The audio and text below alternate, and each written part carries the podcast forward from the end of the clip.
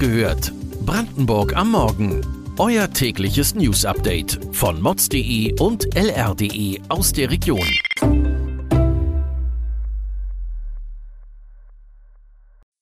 Guten Morgen Brandenburg. Es ist der 10. Januar und ihr hört den Podcast Wach gehört von Mods und LR mit den wichtigsten Nachrichten für Brandenburg. Die Linken stecken nicht nur auf Bundesebene, sondern auch in Brandenburg in der Krise. Der Geschäftsführer des Landesverbandes der Linken, Stefan Wollenberg, führt in seiner Statistik aktuell 4535 Mitglieder. Das sind 441 weniger als vor einem Jahr. Es ist ein Rückgang, der über dem Schnitt der vergangenen Jahre liegt, räumt er ein.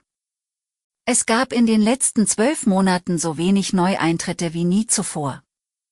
Wollenbergs Erklärung dafür, das Bild der Partei war nicht sonderlich positiv. Das meint natürlich in erster Linie den Zustand der Bundespartei. Aber auch im Landesverband lief es vielerorts nicht besonders erfreulich. Gerade die Jüngeren haben es schwer in einer Partei, in der immer noch die Älteren den Ton angeben.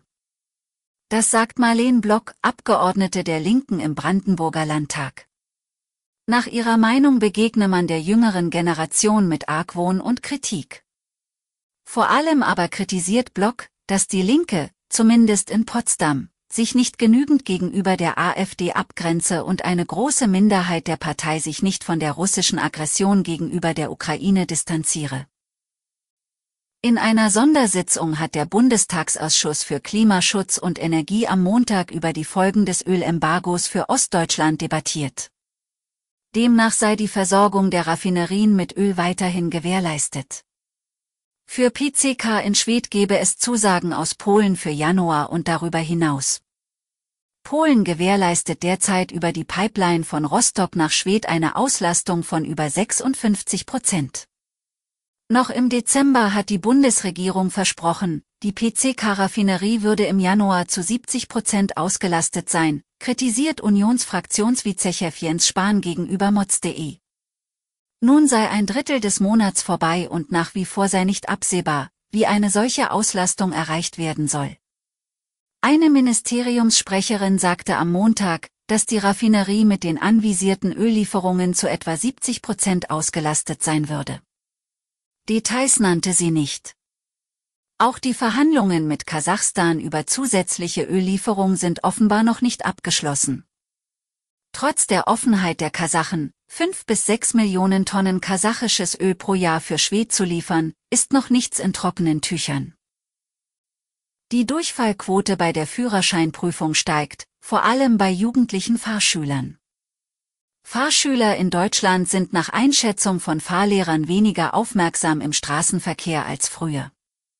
Der junge Mensch, der heute in die Fahrschule kommt, hat eine ganz andere Verkehrswahrnehmung als noch vor 20 Jahren, nämlich eine geringere, hatte der Vizevorsitzende der Bundesvereinigung der Fahrlehrerverbände, Kurt Bartels, der deutschen Presseagentur gesagt.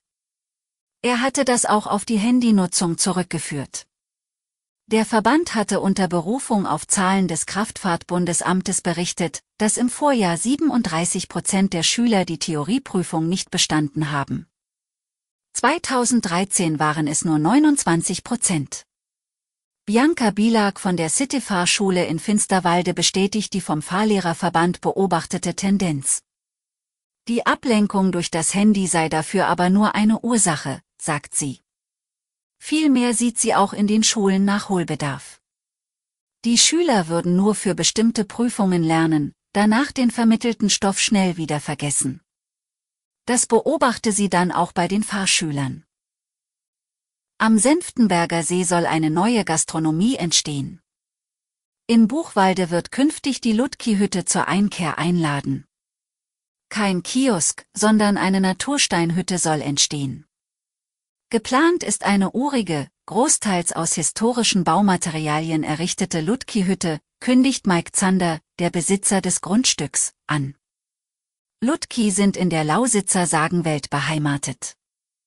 Sie sollen im Erdreich leben und den Menschen meist freundlich gesinnt sein. Den urigen Charakter will Zander mittels Natursteinfindlingen, nach historischem Vorbild gebauten Fenstern und Türen sowie einem Naturschieferdach erreichen. In der Hütte soll es einen kleinen Gastraum geben, der Platz für rund 40 Gäste biete. Im Biergarten könnten sich zeitgleich etwa 100 Besucher aufhalten. Gastronomisch soll die Ludki-Hütte regionale Gerichte mit dem Schwerpunkt auf Fisch bieten. Wann genau die Ludki-Hütte öffnet, sei derzeit noch nicht klar. Anvisiert wird der Sommer dieses Jahres. Weitere Details und Hintergründe zu den heutigen Nachrichten gibt es wie immer auf mods.de und lr.de. Am Mittwoch hört ihr die nächste Folge. Kommt gut in den Tag.